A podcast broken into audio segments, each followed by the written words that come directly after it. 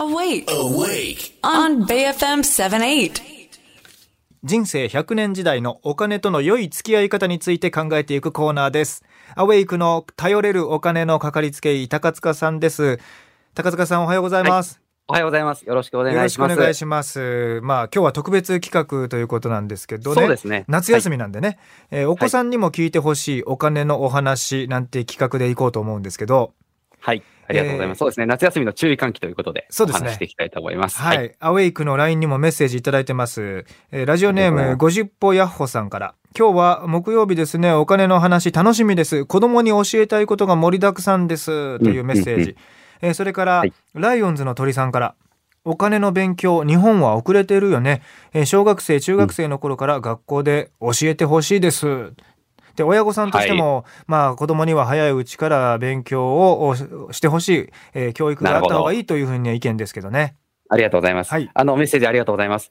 まあ、あの、本当にですね、今日ぜひですね、お子さん聞いていらっしゃる方いらっしゃったら、先ほどあの、小学5年生のあの、LINE のメッセージもありましたけれども、うんあの、ぜひ聞いていただければと思っております。まあ本当は時間かけて話したいこともあるんですけど、まあ、ショートバージョンということで、注意喚起を、あの、一つしていきたいと思います。はい。夏休みって、お子さんもこう、SNS とか見る時間ってまず一つ目増えるじゃないですか。うん。なので、今 SNS って、まあ親御さんが思ってる以上に広告って、まあ、まあ皆さんも感じていらっしゃるかもしれませんけど、多いんですね。うん。で、その中には、やっぱり例えばインスタだったら、こんなに私お金儲かってるよとか、うんこんなリッチな暮らししてるよとか、いろいろ煽るものってすごく多いんですね。うん。例えば金融商品なんかも FX の自動売買でこんなに儲かったとか、うん。ツールの CM がひたすら入ったりとかですね。あの、まあ、情報商材売って儲かりましたとか、いろんな方出てくると思うんですよ。で、まず一つ目ですね。こう、なんかそんなに簡単になんかこう儲かるようなものっていうのは、世の中にあまりないです。うん。これは、あの、まあ、当たり前かもしれないんですけど、まあ、今、本当に気をつけていただきたいことだなというふうに思ってます。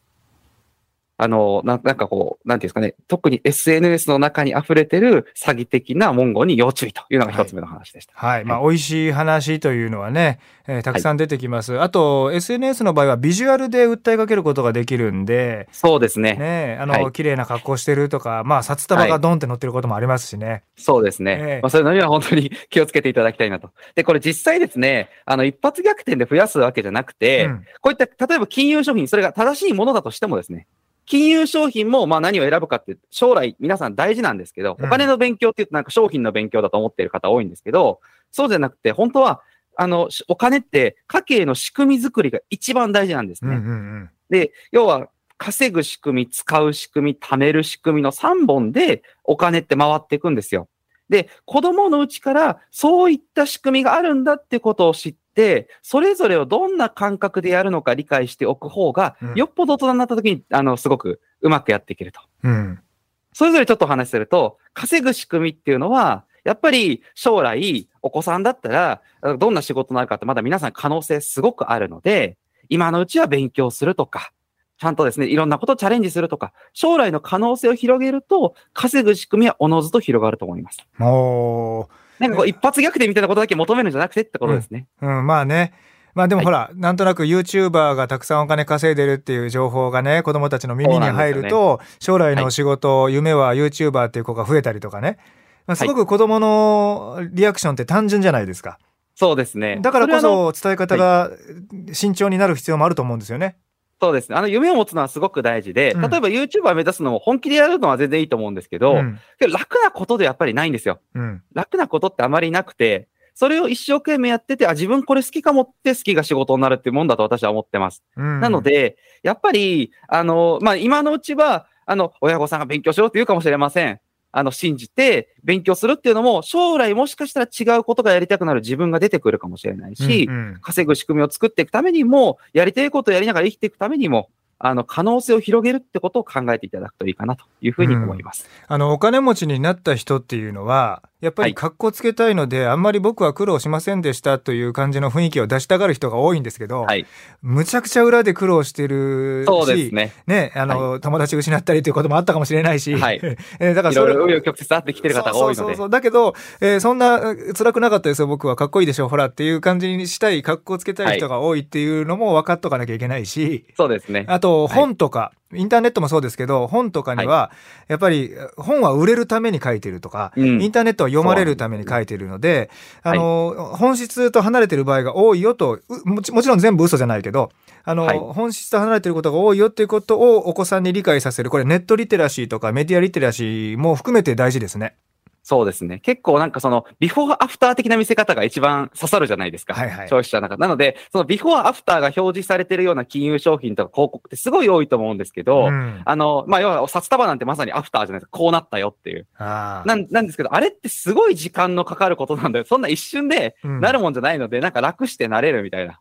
あんまり考えすぎない方がいいかもしれない。努力が必要ですよということです、ね。そうですね。まあ、騙されやすいと、まあ、いろんなところに情報が、散乱してるんでね、えそれをちょっとはい整理してあげるという、全部整理してあげるとね、またお子さんの判断力が下がったりするんで。そうです。あの、一つだけ補足しておくと、あの、例えば300万儲かりますとか1000万儲かりますって、まあなんかそういう魅力的に将来感じることあるかもしれないんですけど、うん1000万増えることって、例えば人生50年だとすると、うん50年かけると、1年あたりこれ割り算すると20万円なんですね。1000万って。うんうんで、月にすると1万6000円なんですよ。はいはい。もっとわかりやすく言うと、1日540円お金があるかないかが本当は1000万なんですよ。長い目で見ると。うん。なので、使い方ってそういうことだったりする。要するに、1日500円贅沢するかどうかでも人生ってそんなに変わっちゃうんですよ。1000万ぐらいは。はい。なので、インスタとかでめちゃくちゃ豪華にこんな俺使ってるよ、私使ってるよって方、若い方なんかでも増えてると思うんですよ。うん。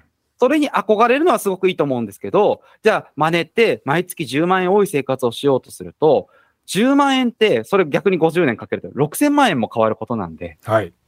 それだけ本当に稼ぎがあるんだったら、それは仕組みとして成り立つんですけども、うん。普通にそれをやるとするとどこかに悪いことしなきゃいけなくなったりとか、うん歪みが出てしまう、借金が出してしまったりとか。うん。なので、お金ってどういうふうな使い方をしていくのかなとか、どうやったらどのぐらいお金かかるのかな、そんなところに興味持ちながら、日々の勉強を頑張っていくと、お子さんは将来的にいいのかなというふうに思います。はい。もう高塚さんが全国の小学校回ってください。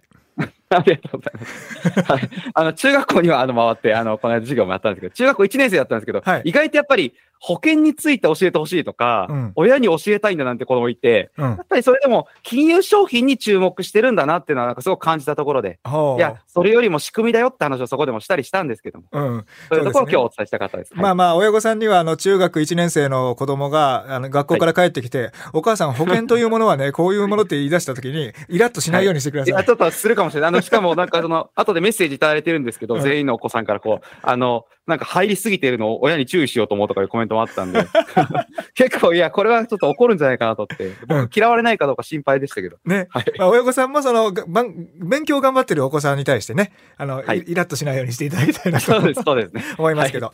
えー放送内容について今日の分も含めてアウェイクのポッドキャストで聞き直しができます。で、高塚さんの YouTube チャンネル、お金の教育チャンネルでは、えー投資や保険、お金の疑問について取り上げていますので、こちらもチェックしてみてください。